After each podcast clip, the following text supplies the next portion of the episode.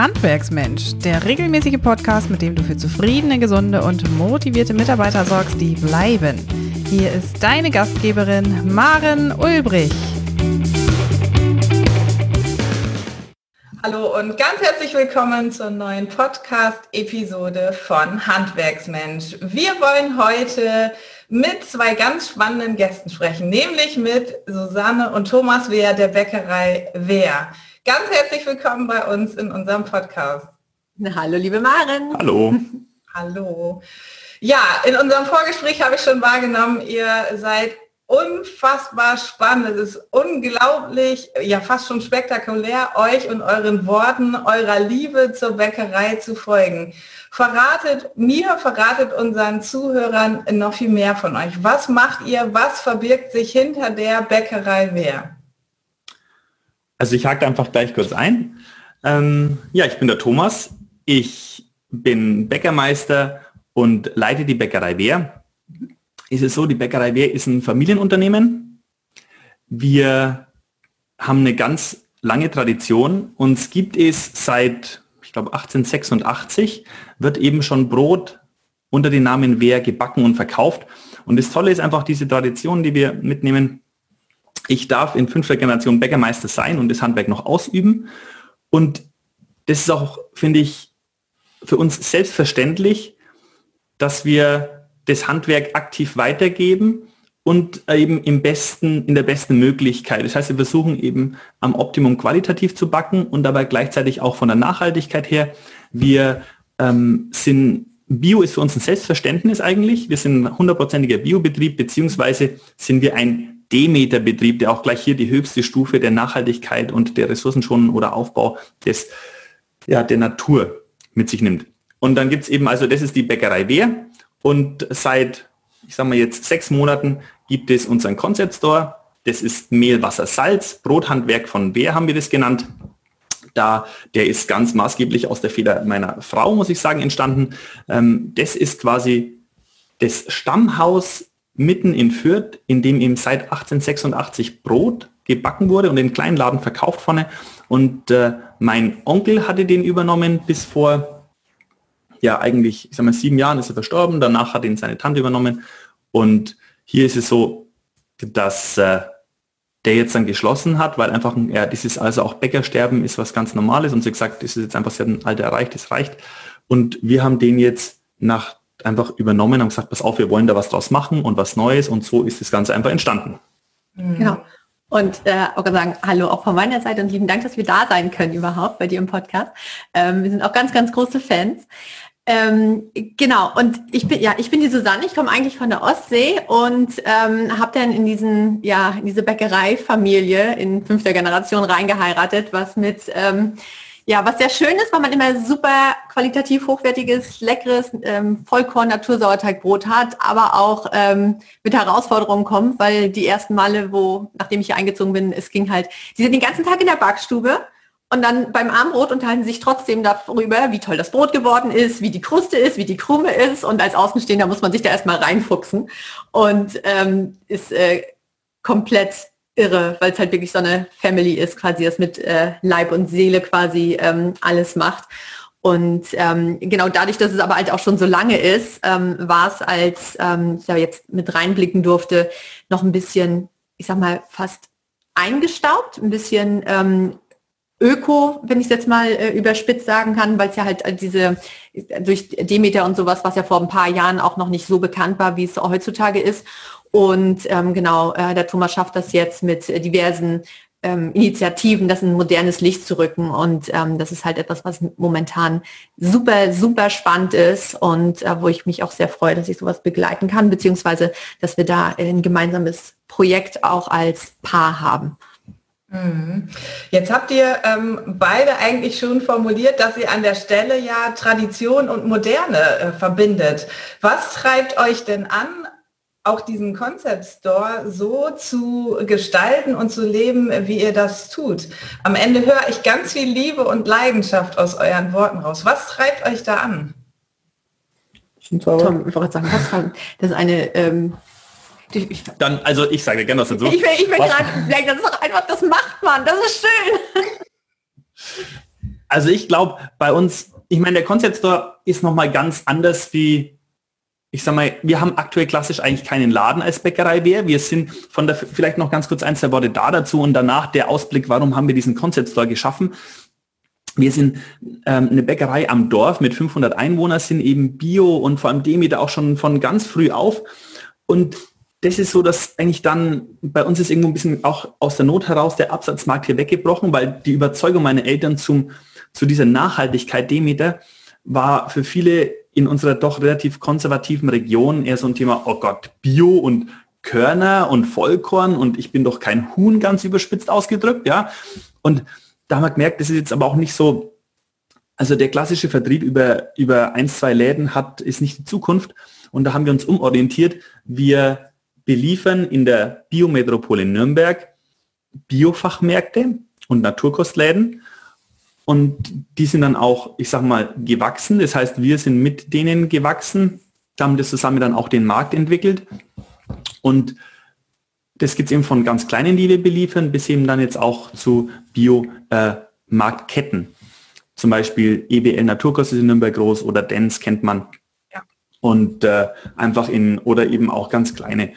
Und dann haben wir noch zwei Markthänger, mit denen wir direkt auf Märkte fahren und äh, mein Vater einfach quasi da noch den Vertrieb übernimmt. Aber ansonsten haben wir eigentlich keinen Vertriebsweg.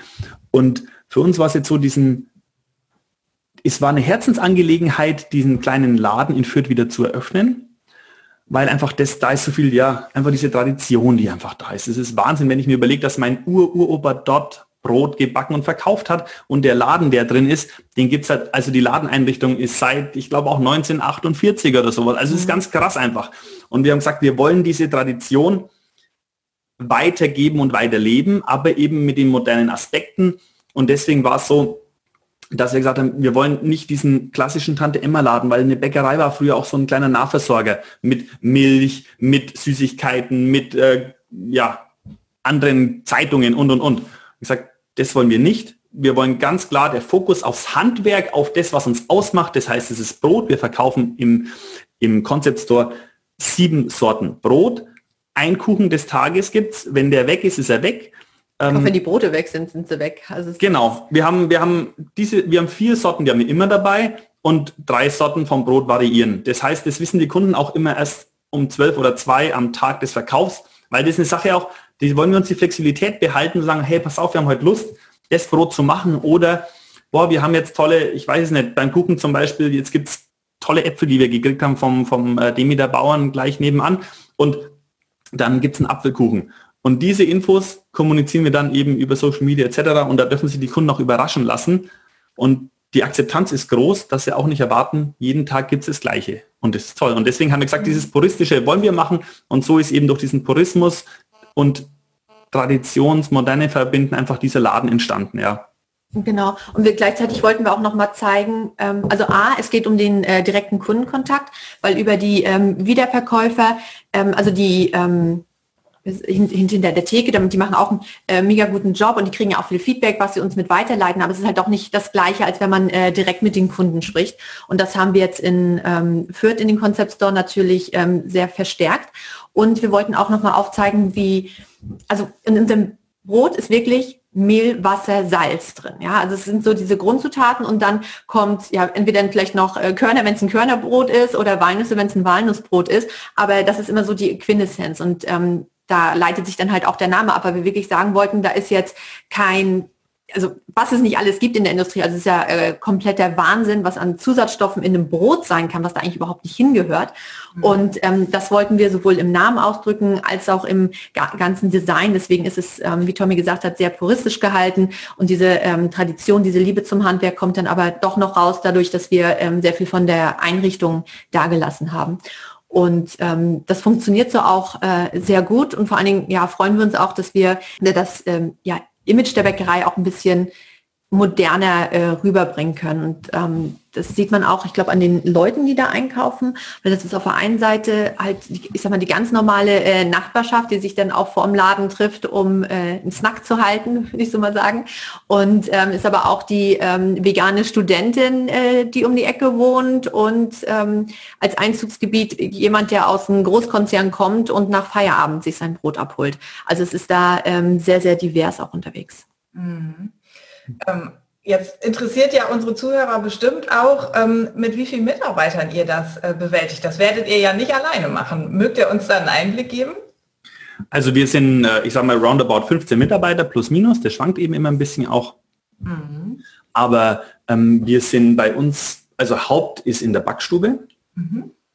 Ähm, man muss sagen, wir sind aber von den 15 Leuten ist ein hoher Anteil Familie. Also eben, ich sage mal, ich als Bäckermeister, mein, meine Frau, die mit äh, dabei ist, mein Vater, der macht vor allem die Märkte, dann meine Mutter macht das ganze äh, Logistik ausliefern, das heißt, ich fähre die Brote nachts zum Kunden, mein Schwager ist im Büro und äh, mein Pflegebruder äh, macht auch ähm, in der, ist auch mit beim Ausliefern dabei. Also der, der familiäre Aspekt ist äh, sehr groß und dann haben wir eben noch ja, Leute, die bei uns äh, teilweise eben als Lehrling kürzer da sind oder sagen, ich will nur mal ein halbes Jahr in die Bäckerei schnuppern, bis hin über Leute, die jetzt, äh, ich glaube vor anderthalb Jahren war das ist jetzt jemand gegangen, der war für knappe 30 Jahre bei uns. Ja, und das ist halt, also das können wir alles abbilden und mit den 15 Leuten, je nachdem, was, wo einfach auch die Motivation ist, was zu machen, ähm, da bewegen wir uns hin und äh, macht mega viel Spaß. Mhm. Jetzt hast du gerade davon gesprochen, ähm, dass ihr auch Mitarbeiter mal schnuppern lasst, in das Handwerk schnuppern lasst. Und im Vorgespräch habt ihr mir verraten, dass ihr da auch internationale Impulse sogar zulasst. Das finde ich so spannend. Ich würde euch gerne den Ball zu spielen. Mögt ihr uns darüber ein bisschen verraten? Wie, wie geht ihr da vor? Wen, wen habt ihr in eurem Betrieb? Also vielleicht ganz kurz vorweg noch äh, ein Einschub. Nachdem wir uns ganz bewusst für Demeter entschieden haben, ist das Tolle dabei, ich meine, Demeter geht darum, wir sagen, wir wollen alte Sorten an Getreide, die selbst auch keimfähig sind mhm. und die sind einfach auf die auch hier standortmäßig an den Boden angepasst sind. Wir die ganzen, also wir kennen alle Landwirte, die uns beliefern mit unseren Rohstoffen und das Tolle ist, die kommen entweder direkt zu uns in die Backstube oder eben zu einer Partnermühle. Da haben wir vor drei Jahren ein Mühlenkonzept aufgebaut. Da liefern die hin. Ich weiß genau, von welchem Landwirt ich gerade was für ein Getreide verarbeite. Und das äh, Spannende dabei ist, wir nehmen eigentlich, also wenn es jetzt nicht, das Getreide hat verschiedene Qualitäten, wie auch ein Apfel verschiedene Reifegrade haben kann am Baum. Und es gibt Jahre, da ist es besser, es gibt Jahre, da ist es etwas schlechter. Oder der Boden ist als eben Nährstoffgeber ganz maßgeblich für die, für die Entwicklung dieses Rohstoffs oder de, des Getreides ähm, wichtig. Und ist es eben so, wenn das Getreide jetzt dann zu uns kommt, wir verarbeiten dieses Getreide direkt, ich sage mal, vom, vom Feld, vom Bauern. Und da merken wir dann eben auch die Sorten, die sich unterscheiden. Wir merken auch einmal, braucht das Getreide mehr Wasser oder weniger Wasser und ähm, teilweise auch eben kommt es von einem Sonnen- oder von einem Schattenhang. Äh, Wo ist es denn gewachsen, auf was für ein Feld? Und das ist eben anders bei uns wie zur klassischen Mühle, weil bei einer, also Entschuldigung, klassischer Bäckerei, weil die bekommen meistens von der Mühle relativ standardisiert ihr Mehl über das Jahr hin gleich. Das heißt, sie stellen ihre Maschinen ein und dementsprechend können die dann arbeiten. Bei uns ist es so, wir haben fast täglich eine Veränderung oder bei jeder Anlieferung müssen wir unsere Teige ein bisschen neu einstellen. Und der Sauerteig, mit dem wir arbeiten, den wir quasi jetzt auch von Hand hier, ähm, also ziehen, also in der Maschine zwar machen, ähm, mixen, aber jetzt keine Vollautomat haben, der ist je nach Witterung anders lebendig. Und diese Komponente einerseits das Getreide, das nicht, äh, ich sag mal, vom Backverhalten nicht standardisiert ist, auf der anderen Seite dieser Sauerteig, das macht jetzt auch dieses Handwerk so ganz stark aus. Weil dadurch ist es so, dass wir jeden Teig, wir haben zwar Familienrezepte, aber wir müssen jeden Teig anschauen und gucken, wie ist er denn jetzt von der Beschaffenheit? Brauche ich noch Mehl dazu, wenn er zu weich ist? Brauche ich noch ein bisschen Wasser, wenn, wenn jetzt das Korn äh, mehr Wasser aufnehmen kann?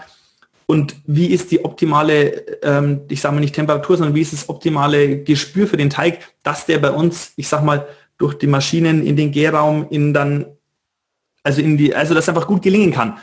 Und jetzt komme ich auf deine Frage zurück. Dieses Gespür, das man einfach da braucht, um diesen Teig ich sag mal, dieses, ja, einfach dieses Teiggespür. Das ist was, das gibt es heutzutage ganz selten. Mhm. Und auch mit diesen puren Rohstoffen vom Acker zu arbeiten. Und das wollen viele tatsächlich wieder lernen. Und daher kommt jetzt eben dieses Interesse auch der internationalen Gemeinschaft an den Brothandwerk, an dieser Handwerkskunst, was ja in Deutschland auch ein Kulturgut ist, ich glaube sogar UNESCO Weltkulturerbe, ähm, mhm. das zu bewahren und das wieder erlernen zu wollen. Und das Schöne ist eben dadurch, dass äh, dann eben, wie du gerade gesagt hast, kommt uns international Leute, die mit reinschnuppern. Also wir haben Auszubildende aus Japan, wir hatten jetzt jemanden aus Kanada da, wir haben äh, gerade eine aus Ungarn, die sagt, ich habe da vor fünf Jahren in London gelebt, ich möchte saugutes Brot und ich will das selber backen. Und die kommen dann zu uns in die, ich sage mal in Anführungszeichen, kleine Bäckerei und äh, wollen das erlernen, dieses Brothandwerk. Und nochmal aufs Handwerk, wir haben einfach auch minimalen Maschinenfuhrpark. Das heißt, wir haben, wir haben Kneter und wir haben dann einen, ich sag mal, einen Wärmeraum und danach einen Ofen, aber den Rest, nachdem unsere Teige immer unterschiedlich sind, sind die nicht maschinengängig, im Anführungszeichen, für irgendwelche Linien. Mhm. Und das ist das einfach, was es, glaube ich, ausmacht, das Handwerk noch aktiv zu leben. Ja. Und dadurch kommt dann unser Brot zustande, was die Leute zum Glück total schätzen. Mhm. Das macht ja, ja ganz offensichtlich auch eure Einzigartigkeit aus, dass es eben kein Brot von der Stange ist, sondern Maßanfertigung im wahrsten Sinne des Wortes und bei euch wirklich das echte Handwerk gelebt wird und aufgrund der Rohstoffverfügbarkeit auch gelebt werden muss. Ähm, ganz, ganz beeindruckend.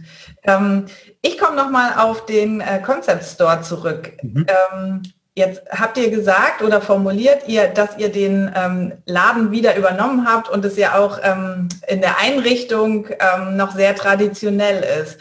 Gab es so besondere Herausforderungen im Kontext dieser Gründung oder Übernahme, an die ihr euch so ganz besonders erinnern könnt? Herausforderungen wüsste ich jetzt fast irgendwie nicht, um ehrlich zu sein, weil es hat sich schon sehr, ich sag mal, meant to be angefühlt. Mhm. Ähm, dadurch, dass der Laden halt schon seit jeher von jemand ja, aus der Familie Wehr quasi äh, betrieben wurde. Mhm. Ähm, wir hatten eine Herausforderung, dass ähm, hinten die in der Backstube, dort kann nicht mehr gebacken werden, weil das Haus einfach, der, der Ofen ist kaputt, das Haus ist so alt, dass man das Fenster einreißen müsste und dann über den Hinterhof quasi raus kann.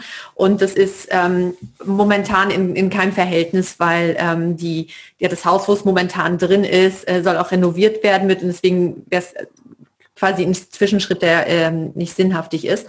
Und äh, mit dem Hintergrund aber auch haben wir gedacht, jetzt es ist einfach mal eine Möglichkeit, sich auszuprobieren. Und ähm, genau, wenn es äh, gut läuft, dass man in dem renovierten Haus dann quasi das Ganze äh, weiter betreibt, aber man hätte genauso gut sagen können, ja, keine Ahnung, keiner hat Interesse äh, daran in der Gegend noch an ähm, unseren Biobrot und dann hätte man es halt auch äh, sein lassen können. Von daher muss ich zugeben, sind wir mit äh, relativ wenig Risiko ähm, mit reingegangen, mhm. was ähm, ja sehr uns sehr in die Karten gespielt hat. Ähm, gleichzeitig aber auch ja eine hohe Motivation, einfach mal was auszuprobieren. Ähm, weil gleichzeitig könnte man natürlich sagen, ja, da gibt's jetzt für ein Jahr einen Laden, der leer steht, aber warum, warum soll ich da überhaupt was machen? Warum soll ich mich da jetzt bewegen quasi? Ne? Also von daher würde ich sagen, es sind so ähm, die Chancen sehen und ähm, nutzen. Mhm. Und ähm, genau, das Brot kommt jetzt immer direkt von der ähm, Backstube. Also wir backen das dann vormittags und nehmen das dann äh, direkt mit in den Laden mit rein. Ansonsten muss ich sagen, dass ähm, ich wollte sagen, das Konzept stand relativ äh, schnell. Wir möchten im Brot ja auch eine neue, ja, auf eine neue Ebene heben und einfach zeigen, es muss jetzt nicht ein Bestandteil von vielen Sachen beim, ich sag mal, Armbrot sein, sondern einfach ein richtig gutes Brot schmeckt auch nur mit ähm, Butter und Salz.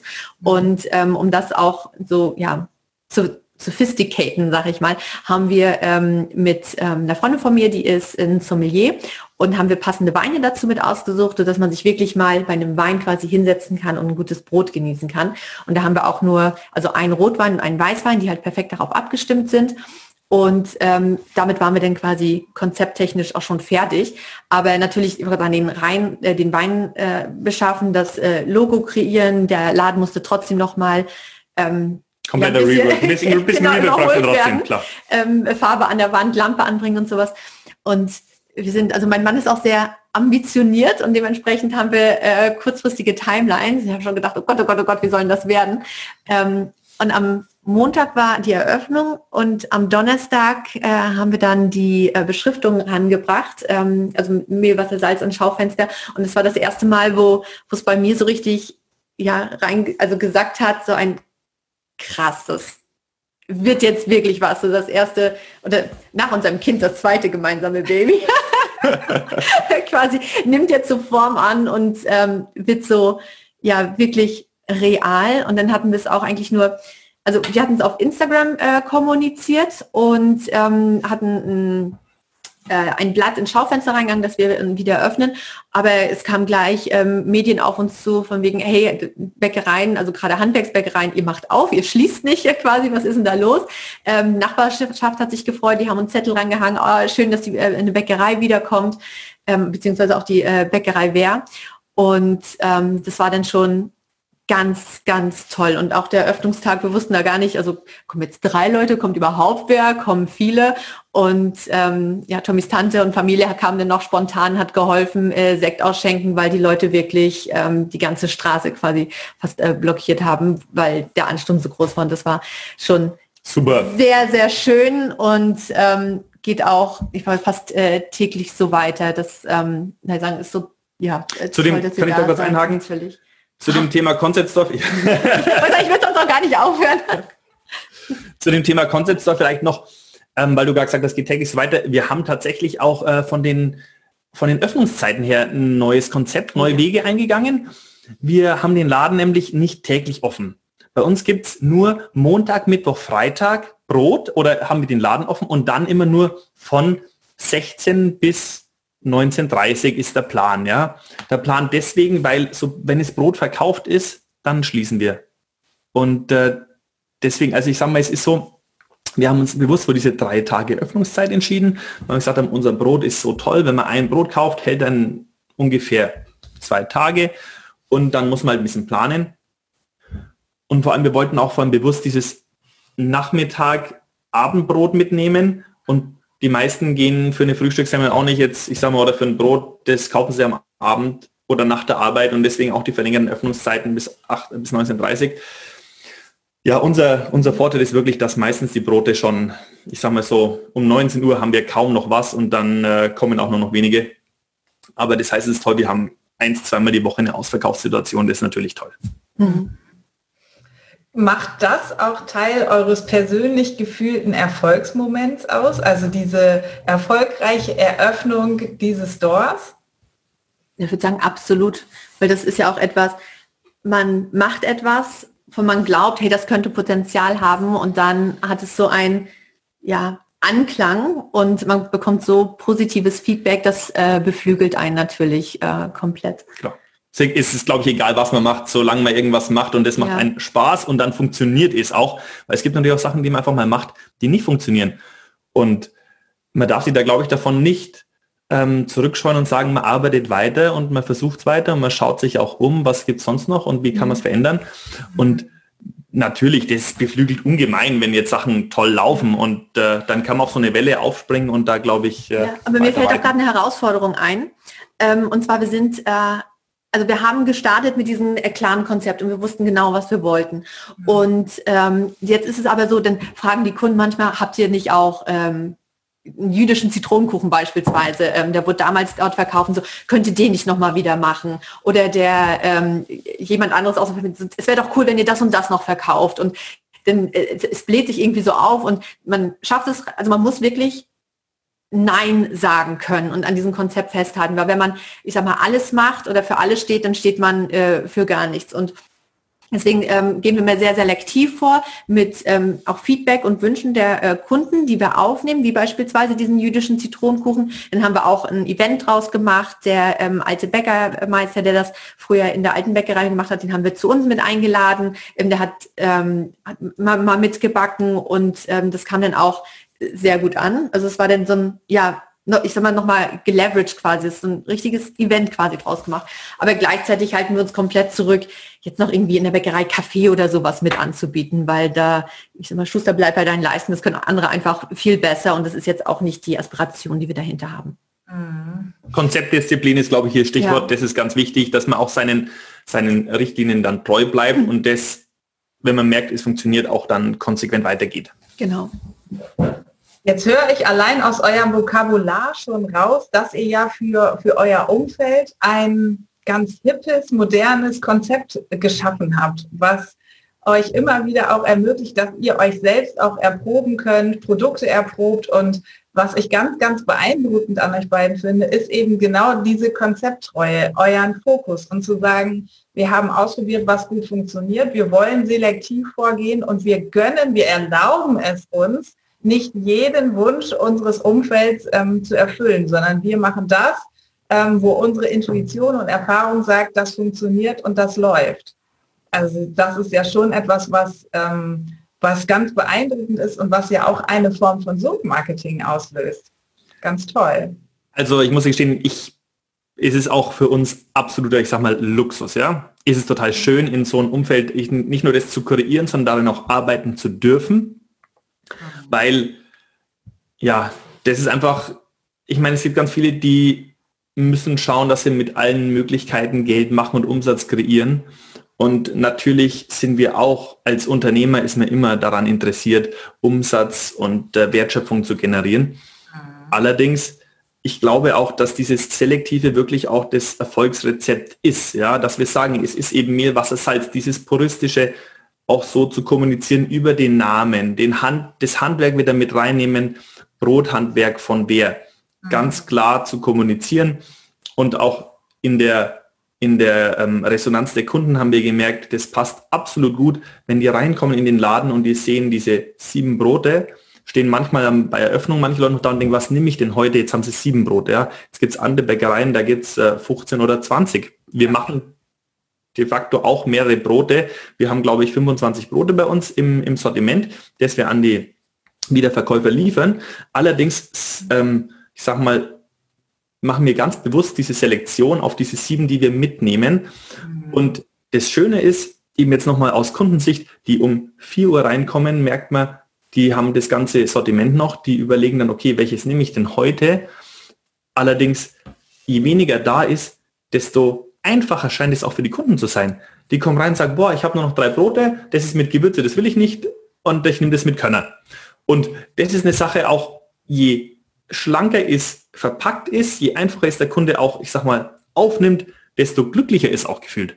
Mhm. Sie haben gesagt, es gibt einen Kuchen und den gibt's. Wenn jemand Bock hat auf den Kuchen, soll er ihn kaufen. Wenn er keinen Bock hat, dann kauft er keinen Kuchen. Ja. Und man weiß halt, dass die Qualität stimmt. Ne? Also Leute bestellen dann auch Kuchen vor und sie wissen noch gar nicht, was kommt. Ist egal, ich weiß eh, es schmeckt bitte leg mir fünf zurück. Quasi. Genau. Ja. Hatte ich Entschuldigung. Was? Gesagt, oh Gott, ich habe nur noch ein Brot, aber das nehme ich, weil ich weiß eh, dass es schmeckt. Was macht ihr denn, um genau das, wofür ihr sichtbar seid, noch zu vergrößern? Also welche Rolle spielt auch Social Media zum Beispiel für euch? Mhm. Ähm, ja, ich würde sagen tatsächlich äh, auch eine große. Ähm, ich würde sagen, möchten vielleicht auch nicht äh, alle mehr so hören, aber es ist tatsächlich ein Feld, ähm, wo man nicht fehlen darf, weil ähm, online es wird halt über einen gesprochen und entweder man gestaltet es aktiv mit oder ja, man sitzt es halt aus, aber dann dementsprechend kann man es nicht steuern und es geht halt auch in Richtungen, die man es nicht haben möchte. Mhm. Ähm, wir haben äh, zwei, also unser Hauptkanal ist ähm, Instagram, da sind wir mit zwei Accounts vertreten, einmal mit der klassischen Bäckerei Wer, wo wir Einblicke in die Bäckerei, in ähm, die Backkultur quasi geben und einmal mit den Concept Store, also äh, Mehl, Wasser, Salz, wo wir vor allem kommunizieren, ähm, was gibt es heute, damit die Leute, die, äh, die oder die Kunden, die vorbeikommen, dann auch wissen, ähm, worauf sie sich einstellen können oder äh, ja, sich im Vorhinein schon überlegen können, ähm, was sie mitnehmen möchten, beziehungsweise werden da auch nochmal ähm, ein Blick hinter die Kulissen, also was, ja, was ist eigentlich in dem Brot quasi äh, drin, beziehungsweise die Aktion mit äh, kommuniziert. Mhm. Mhm. Ähm, Jetzt hören uns ja viele zu, die vielleicht aus dem traditionellen äh, Bäckereihandwerk oder Bäckerhandwerk ähm, kommen und vielleicht überlegen, wie kann ich meinen Betrieb weiterentwickeln, ähm, wie kann ich auch neue Kunden ansprechen, wie kann ich meine Produkte vielleicht auch verändern, mit meinen Mitarbeitern verändern. Welche Tipps würdet ihr denn den Menschen mit an die Hand geben? Was ist sozusagen eure Kernbotschaft, die ihr heute mitgebracht habt? Also hier, glaube ich, ist es wichtig, ich finde, das Schönste ist, was du eigentlich gerade gesagt hast, also du hast die Antwort fast gegeben, ja. Es ist nicht nur, mach, jeder muss sich das überlegen, sondern mit den Mitarbeitern. Es macht einfach Sinn, gemeinsam zu überlegen, wo wollen wir hin? Weil ich glaube, eins der wichtigsten Assets einfach als Unternehmer ist ein, sind motivierte Mitarbeiter, die Lust haben, nach vorne zu kommen. Und nur wenn man mit denen gemeinsam die Challenges auch ganz klar diskutiert und überlegt, wie können wir Lösungsansätze finden in der Zukunft, sind, ich sag mal, ist, da ist eine Bereitschaft da, das ist unglaublich. Die haben so viel Spaß mitzumachen und wollen mitmachen. Und damit, glaube ich, kann man einfach dann auch sich ganz neu aufstellen. Und vor allem hat man damit nicht nur seine selektive Sichtweise von einem, vor allem, man muss auch sagen, als Unternehmer, glaube ich, hat man manchmal schon einen gewissen Tunnelblick. Es macht einfach Sinn, seine, ich sage mal auch die, die Ideen, die man hat, zu challengen, zu sagen, passt auf, was denken ihr darüber? Oder eben ein komplettes Brainstorming mit den Mitarbeitern, um daraus danach neue Ideen zu kreieren.